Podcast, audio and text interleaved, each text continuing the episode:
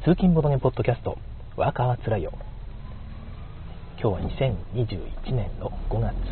14日ですかね、えー、金曜日朝1時半の収録となります。このポッドキャストは私、純一が1時間半ぐらいかかる通勤経路のこう一部の時間をいただきまして、いただきましてって私は使ってるんですが、えー、まあ、その時間を使って、えー、ポッドキャストを収録してしまおうという趣旨の番組でございます。なので、こう通勤中の車の中で録音しておりますので、多少こう雑音とかがですね入ったり、もしくはこう運転に集中しなきゃいけないような交差点とかですねに入ると、私が突然こう無言になるという ような、えハプニング感も楽しめる、えー、お得感満載のポッドキャストとなっております。え基本はツイキャスで収録しておりまして、え皆様からのリアルタイムコメントをいただきながら収録しております。え最近怠慢がちょっとありまして、そのツイキャスの内容をポッドキャストにこう転載していくタイミングがだいぶずれている感じなので、ポッドキャストで聞いてる方は、なんか古い話をしているなみたいなことを思われるかもしれませんけども、その辺すいません、ご容赦ください。はい、ということで、あ、もう、シュウさんから朝のコンティニューコインいただいてます。ありがとうございます。本当にね、昨日の 10days TV 見ましたかね、皆さん。えー、SDJ 予想。相変わらず面白かったですね。なんか、清水さんが元気なかったんですけどね。なんだろう、最近の SDJ は、ちょっとその、つまらなくなったみたいな感じのことをおっしゃっていて、私も実はちょっと思うところあるんですよね。なんて言いますか、SDJ、昔は SDJ の、まあ、これだいぶ、ね、前も話したことがあるんですけど、SDJ の審査員の方たちの感性というのを、まあ、大いに楽しむという、そんな感じのものだったと私は思うんですよ、昔の SDJ っていうのは。そうか、これからの時代を切り開いていくのはこういうゲームたちなんだっていう。そういう感覚があった気がしたんですが最近の SDG ってなんかですね SDG の審査員が割と SNS 的な情報ネットの情報に迎合しているこびているとまでは言わないんですが迎合しているというかその参考にせざるを得なくなっているのかなとちょっと思ったりもするんですよね。でそのどういうことかというとネットの情報って昔はまあよく言われてるんですがブログぐらいしかなかったんですよね。この間卓上遊戯の快楽とかでもお二人がおっしゃっていたじゃないですか昔はブログぐらいしか情報がなかったけど最近は SNS で、どんどん情報を発信していくということで、え、その辺の情報につられやすくなっている皆さんがということをおっしゃっていてそれが割と SDJ の審査員の方たちにも影響を及ぼしている可能性があるんじゃないかなとちょっと思うんですよね。つまりボードゲーム遊んだよとかもしくはレビュアーの方ですよね。YouTuber 方でずっとボードゲーム情報を発信している方が、まあ、たくさんいらっしゃるわけじゃないですか。でそうすると、まあ、新作をぶっちゃけ審査員の方よりもたくさん遊んでいるんですよねあの方たちって。YouTuber の方たちって。で審査員たちよりも遊んでいる人たちがいっぱいいると。でその人たちがもう審査員がこのゲーム今年のゲーム大賞はこれですって言う前からこのゲームがいい悪いっていう評価を世の中にこう垂れ垂れ流すっていうとあれですけどいっぱいこう出しているわけなんですよね。でそうなってくると審査員的には結構厳しい立場に立たされている可能性があるなと、まあ、この今年のゲームはこれですよって紹介してみんなが、えー、こんなゲームがあったとはとかあの知ってる人たちがねそうそうこのゲームいいゲームなんだよねってこういう風な反応が昔だったらあったのに今このゲームですって出してもですねああ知ってる知ってる YouTuber 言ってたあれじゃんみたいなことになってしまって下手すると、えー、まあ、YouTuber が事前にこうおすすめしてですねそれを見た周りの人たちがうんうんこれは面白いって十分に面白さが浸透しているものならまだいい、ならまだいい、そうならまだいいんですよ。逆に、審査員がこれですっておすすめしたゲームが、YouTuber の皆さんとかによってこう広まった結果あんまり盛り上がらなかった。あんま面白くなかったねみたいなそ言うほどじゃないねみたいなことが、まあ、いわゆる昔の SDG だとあったんですよね。ロバの橋とかって僕遊んでなんかそんなにめちゃくちゃ盛り上がったかっていうとうんまあまあいいゲームだねみたいな感じになるゲームだと思うんですがまあまあまあロバの橋はちょっとすいません。例が悪いですねちょっと地味ながら面白いゲームですけども、まあ、そういうゲームってあると思うんですけど。それはそれで SDG の SDG の味だったんですよ。それは蓋を開けてみたらそうだったから面白かったんですが今はそういうゲームを出してしまうと買う前からえでもこれ微妙なやつじゃないって。割と微妙なやつだったじゃんみたいな。結果がもう出ちゃってるっていう。SNS とかネットの発達によって。でそうなってくると SDJ の審査員的にもちょっと慎重にならざるを得ない。すでに世の中で出回っているいろんな情報をもとにそうか俺これ受けると思ったんだけど受けないんだなみたいなことが事前に分かってくるとですね結局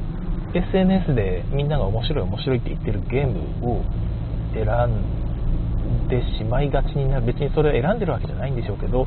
そうそうこれ俺も面白かったし周りの人も面白いって言ってるんだからこれで間違いがないというそういう思考にたどり着きかねないなと。思ったんですよねでそれがまあいいことなのか悪いことなのかっていう意味ではどっちなんでしょうねあ、シュさんからのコメント。おはようございます。ぼちぼち梅雨入りが近いようで、え晴れ間が、晴れ雨が交互に来ますと。うん、ちも、えー、と、ちょっとというか、まあ、福井の方もそうですね、えー、雨とか晴れです。今日は晴れてるけど蒸し暑いという天気です。えー、っと、そう、追認になってしまうのは辛いですねということで、そうなんですよね。で、今回の天然 TV、まあ、相変わらず面白かったんですが、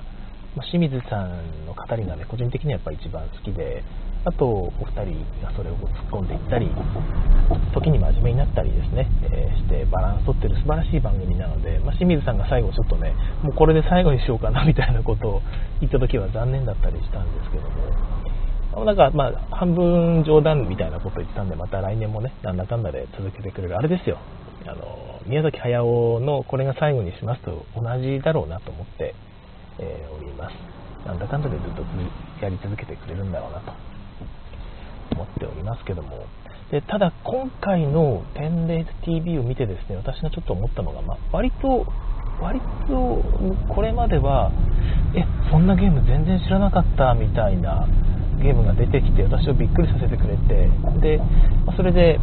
初めて知ったゲームを遊んだりですね、えー、したこともあったんですよね。まあ、見てる他の同じぐらいのそのボードゲームよく知ってる方々は、おこれできたかみたいな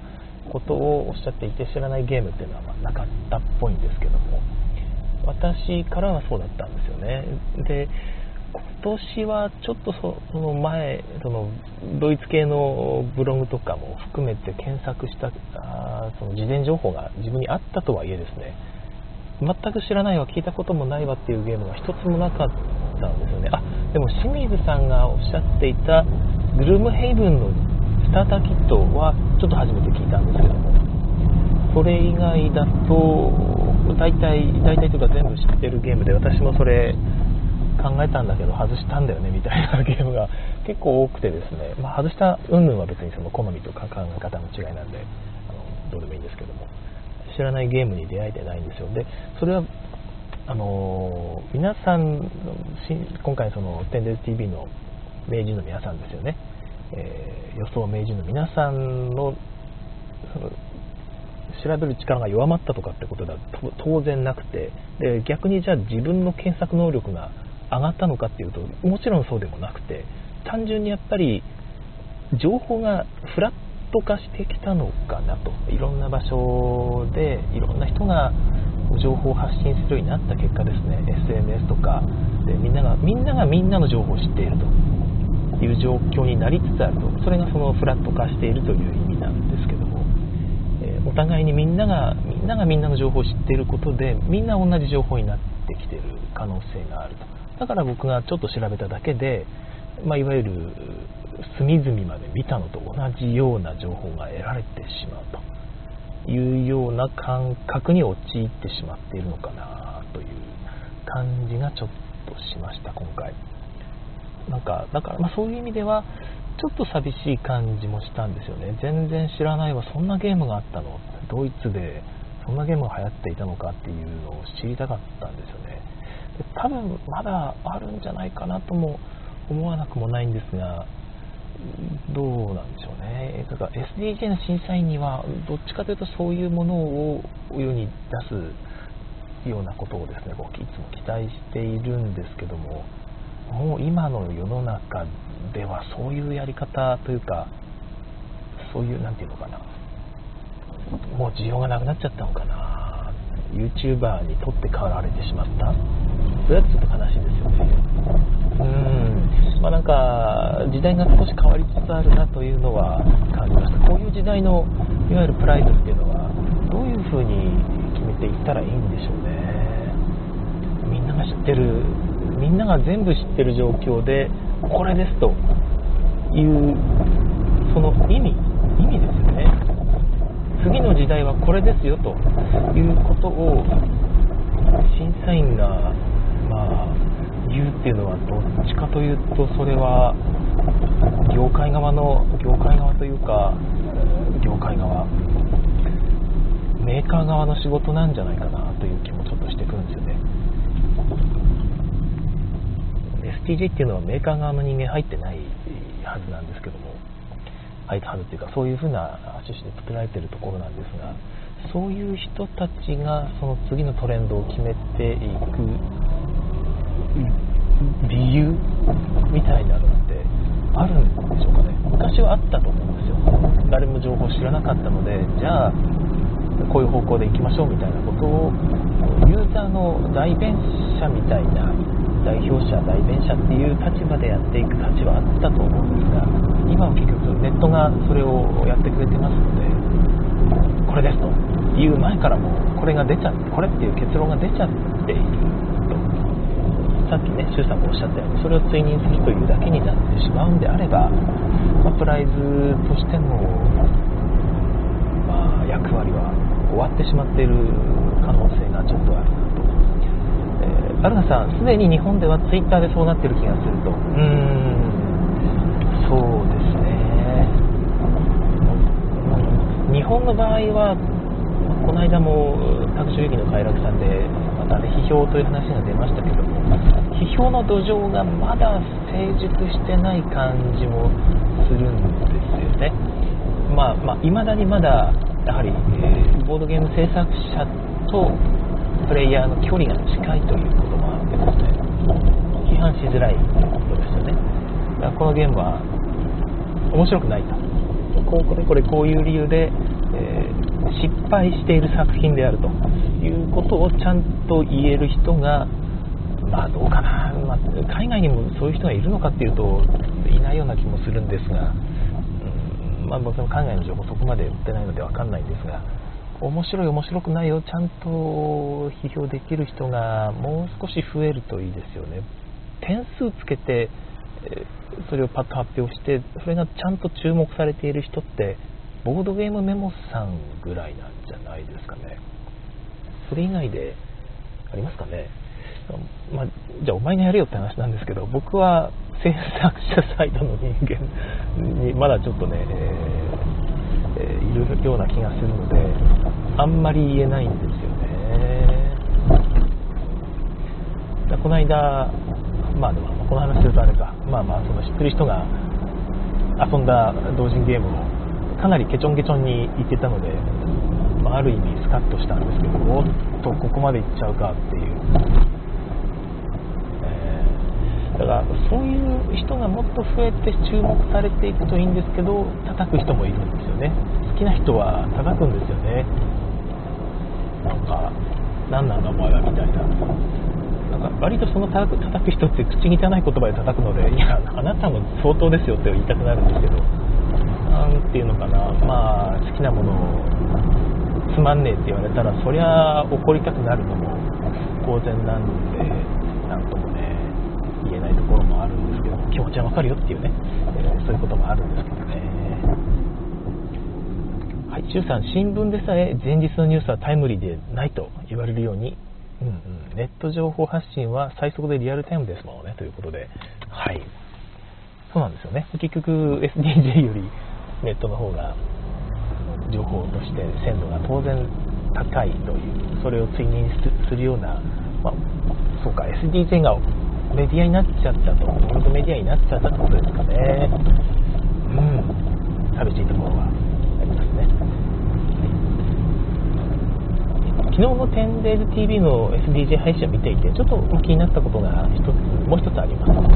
それは SDJ だ、KDJ だってどっちに入るかわからないねって言ってる話が結構何度も見られたことと、もう一個は結構その皆さんが挙げられているゲームの中にそこそこ難しいゲームあるような気がしたんですよね。キャリコとかって私遊んだことないんですけどあれどうなんですか？SDJ なんですかね？私 KDJ ぐらいの難しさなんじゃないかなと、まあ、パッと見の印象で言ってるだけなんで全然ね本当はすげえシンプルだよってことなら全然いいんですけど。キャリコまあまあ、そのキャリコは私ちなみに、日本のツイッターの方で検索して、そんなにベタ褒めしている人がいなかったんで、まあ、これは違うんだろうなと思って外したんですよね。まあ、実際に、でもなんかみんな上げてたんで、昨日の皆さんが。うーん、そうなんだと思って、見た目的にもあんまり面白くなさそうだし、どうなんだろうと、ちょっと思っているんですが、パッケージが、まあ、猫って可愛らしいですよね。猫芸は流行るというのは、まあ、るのかもしれないですが、何が新しいんですかね、このキャリコって。なんか新しい部分がある感じなんですかね。まあ、もしご存知したら教えてください。で SDJ って私にとってはですね、ジャストワンぐらい簡単なのがベストであるという認識を持っててるんですよ。ジャストワンって、え、何？ルールシンプルすぎないって。そのお題をこの人に当ててもらおうと。他の人は一致団結してヒントを出そう。ただしヒントがかぶったらそのヒントは消えて出せなくなるよ。大丈夫かなっていう協力ゲームですよね。で10秒かからないルールを説明するのに。それぐらいのゲームで見た人が「へえ面白そう」一瞬で内容を理解できる、まあ、もしくは理解できなくてもせめてルールは理解できるというそういうゲームが SDJ 的には求められていると思っていましてキャリコとかその結局私の基準ってうちのノンゲーマーの妹がいるんですけどノンゲーマーの妹に言ったらああじゃあやってみようかなって言うかどうかだっていう風な判断基準を持っててですキャリコやろうっつったら多分いや難しすぎるって言うと思うんですよね、まあ、そういう意味じゃ昨年のマイシティとかどうなんだとはちょっと思ってるんですが、まあ、マイシティもちょっとルール全然知らないので、まあ、協力ゲームであれば教えてあげることができるから多少はいいのかなとも思っているんですが。うん。他何かあったかな？もう1個そうそう。あれか。ロビン・ズットの冒険はまあ、えー、私の期間に入るのかどうか去年だけど昨日も言ってましたよね今年の3月の発売らしくて、いや、出たばっかだな、さすがに、これは、今年じゃなくて来年の SDJ になるのではないかなと私は思っていたんですけども、まあ、意外と今年だっていうことなら、まあ、それはいいとして、SDJ じゃなくて KDJ じゃないかなって思うんですよね。実際あれですよエンタク P さんは KDJ に挙げられていたので、ウィングスパン枠じゃないのかってことですね。ウィングスパンもまあまあカード効果とかもあって私は見た瞬間あれだったら KDG だと思うんですがあれを SDG だっていう思う人もいたみたいで意外とその辺の意識の乖離ってあるんだなと思った次第で、えー、まあ多くの人が言うには、いや全然、まあ、清水さんもおっしゃってました、全然これ簡単なゲームですよっていう話だったんですが、うん、そうかっていう感じですね。ジャストワンと比較してしまうと、どうしてもすげえ難しいゲームっていう印象がうちの妹はやってくんないだろうというそういう感覚が少しあるんですよね、まあ、日本の現状と比べてもしょうがないところはあるとは思うんですけどね。えーと昨日のね写真撮ってるんですよね。えーとこれか。うんうんうん。そうパークスとかもね、えー、あれですけどポイントサラダを挙げられていてポイントサラダはどうかな？ポイントサラダか。まあ悪くこれは確かに SDJ かな。うん。ギリギリだと思うんですよね。僕ポイントサラダのルール量って割と SDJ 的にはギリギリかなと思っていてあれもそこそこまあ名前がポイントサラダっていうぐらいですから複雑なんですよね。あれあれを超えるともう KDJ 僕はポイントサラダが KDJ に入っても別に不思議に思わないぐらいの感覚なんですよ。で、まあ、そのそこも含めてシンプルなゲームでこれは年間ゲーム大賞だって言えるゲームが少なかったのかな。まあ、ロビン・フットの冒険もそうですけど、まあ、パークスとかもね、パークス、ちなみに私忘れてて、ドイツでは今年のね、SDJ の、SDJ というか、今回の2021年の範疇なんですよね。で、パークスも入るんなら、それは嬉しいんですけど、まあ、これも KDJ かなという感覚がある気がします。十分以上に KDJ じゃないかな。これ SDJ だったらびっくりで、自分のちょっと SDJ の考え方を変えざるを得ないという感じがするぐらい複雑なゲームだと思ってるんですが、まあ、もちろんゲーマーからしたらね本当にあのおやつ食べながら片手までできるぐらいのシンプルなゲームなんですがうちの妹は絶対やってくんないだろうな。あ絶対とまだ言わないんですが、まあ、説明して一緒にやればへーってなる感じのゲームだとは思うんですけどね、まあ、そういう意味じゃ SDJ もギリあるのかな。ミクロマクロもちゃんと挙げられていたのでこれもこれはそうですよね。あのあれですけど、まやはりちょっとテーマがどうこうみたいな話はありましたけど清水さんが言う通りもう関係ないかなっていう気もちょっとするんですよね。そんなことを気にする時代じゃもうないかなっていう感じも少ししています。SDJ ねどうどうなっていくんでしょうね本当にね。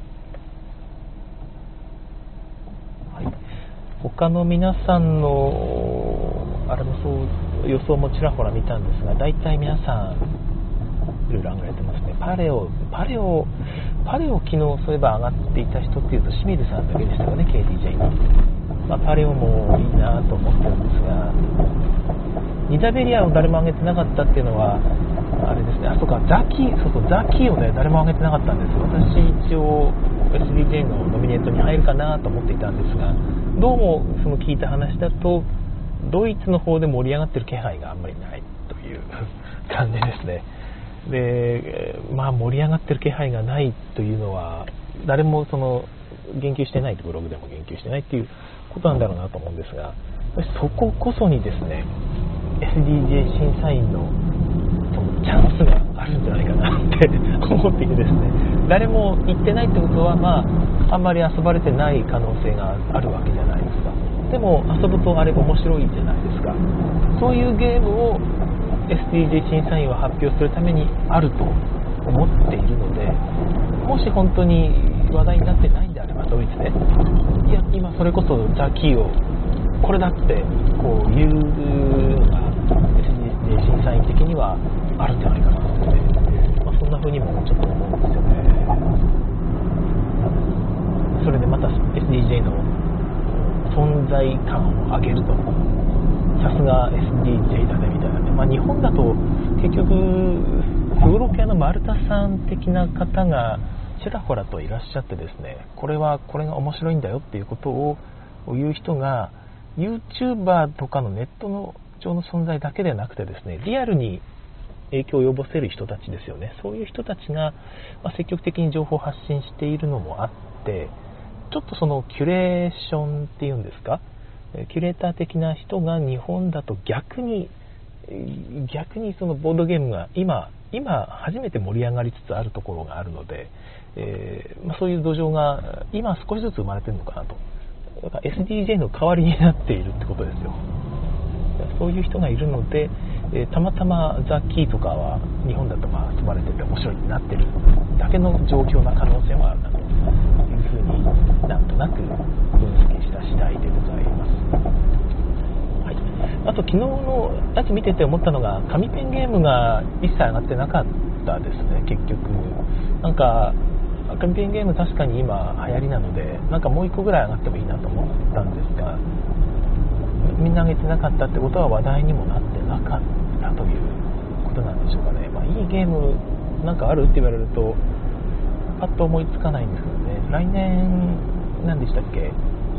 と 10days TV じゃない。10days の方から出るなんか探索ゲーム。ローロールローマーでしたっけ？違いましたっけ？なんかそんな感じのゲームが出たりするらしいので。来年またちょっと盛り上がるのかもしれないなと思いましたけどひょっとするとカートグラファーが意外と受けなかった可能性 みたいな去年のあれですね、えー、もあるのか、まあ、もう勝手な想像で言ってるんで全然、ね、実は蓋を開けてみたらめっちゃ紙ペンあるやんみたいなね可能性もあるんですけども実はカートグラファーが激売れしたのでみたいなね、えー、今年も紙ペン来ますよっていう流れかもしれないんですが、まあ、皆さん今回挙げてなかったのはそういうところがひょっとしたらあるのかな、まあ、カートグラファーやったけどそうかこれが KDJ かっていう感覚はちょっとあったのはあったんですよね、え、昨年何があったんでしたっけ？もう時間があんまりあと4分ぐらいですけども。はい。まあ、ピクチャーズ去年の SDJ はピクチャーズ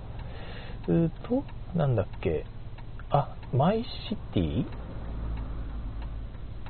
でしたっけ？うん。とかですよね。で KDJ があれかザ・クルー